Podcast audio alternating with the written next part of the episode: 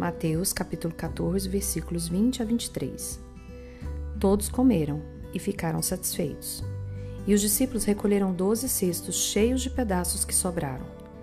Os que comeram foram cerca de cinco mil homens, sem contar mulheres e crianças. Logo em seguida, Jesus insistiu com os discípulos para que entrassem no barco e fossem adiante dele para o outro lado, enquanto ele despedia a multidão. Tendo despedido a multidão, subiu sozinho a um monte para orar.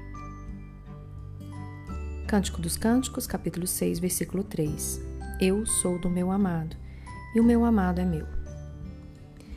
Querida, ter fé é diferente de ter intimidade. Para você afirmar que você é de alguém e que esse alguém é seu, você precisa ter uma intimidade muito profunda. Não basta você crer. Sabe aquela história que a gente às vezes escuta por aí? Ah, fulana é namorada dele, mas ele não sabe. Pois é, ter fé que você tem um relacionamento ou que você vai ter um relacionamento íntimo é uma coisa, ter intimidade é outra. Então, ter fé é diferente de ter intimidade. Você pode ser uma mulher de muita fé, acreditar cegamente às vezes ou visivelmente de que o impossível vai acontecer na sua vida. Mas pode ser que você esqueça de tirar um tempo para ter a intimidade verdadeira com o Senhor. São coisas diferentes, mas extremamente necessárias. São diferentes, mas uma alimenta a outra.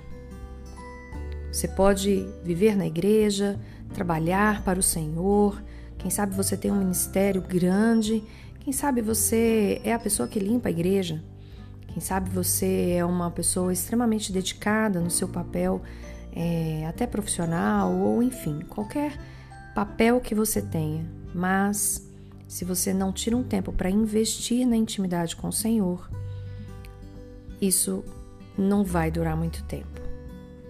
Na vida do casal também é assim.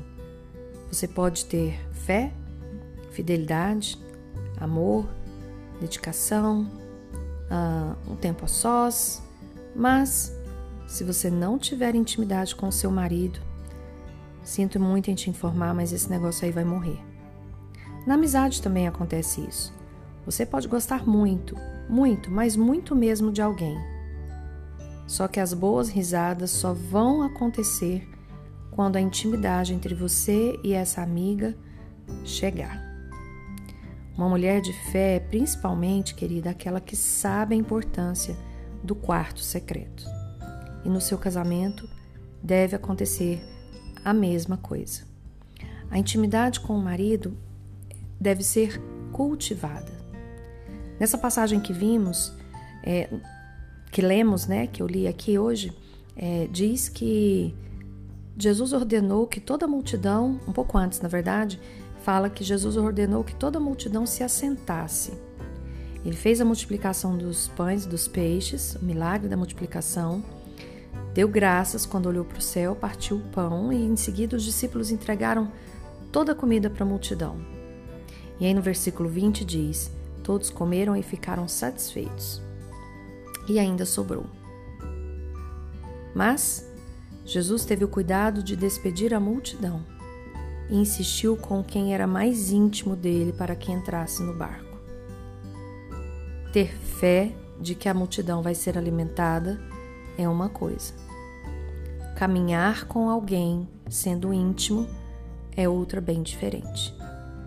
Como você tem vivido isso no seu casamento, na sua família? Especificamente com o amado que o Senhor colocou para que você amasse aqui na terra.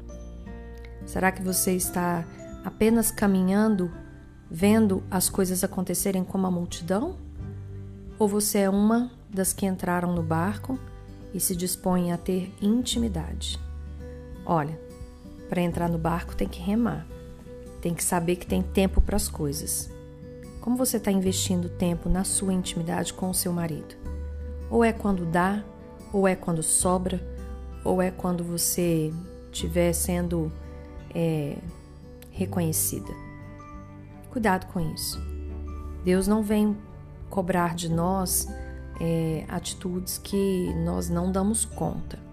Deus coloca em nós a capacidade e as habilidades corretas para que possamos fazer aquilo que é necessário.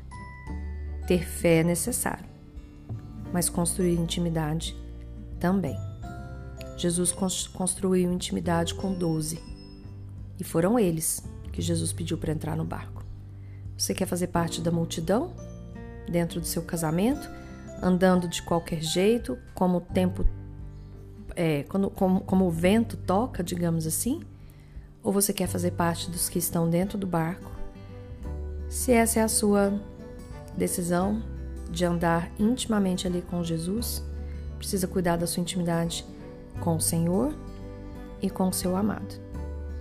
Se você quer viver o seu casamento como a multidão toca, como o vento to quando como quando o vento toca a multidão, você vai viver, mas não vai dar muito certo esse negócio por muito tempo. Mas se você entrou no barco e falou: Aqui estou, meu bem, cuide da sua intimidade com seu amado.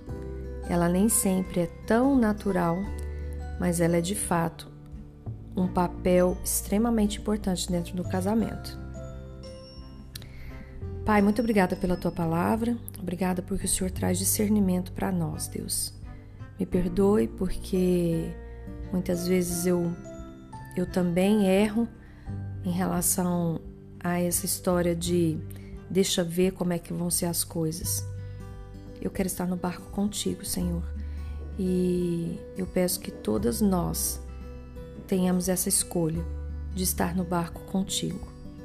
E que o nosso casamento também seja um barco que somente a intimidade fortaleça, junto com a fé, junto com o amor, com a fidelidade, mas que ela esteja presente, principalmente como um exemplo de aliança que temos para com o Senhor, porque, Senhor, eu fico pensando, eu não sei se eu estou pensando errado, Pai, mas às vezes, como é que nós vamos ter intimidade com o Senhor que não vemos, se não nos dispomos a ter intimidade com alguém que vemos?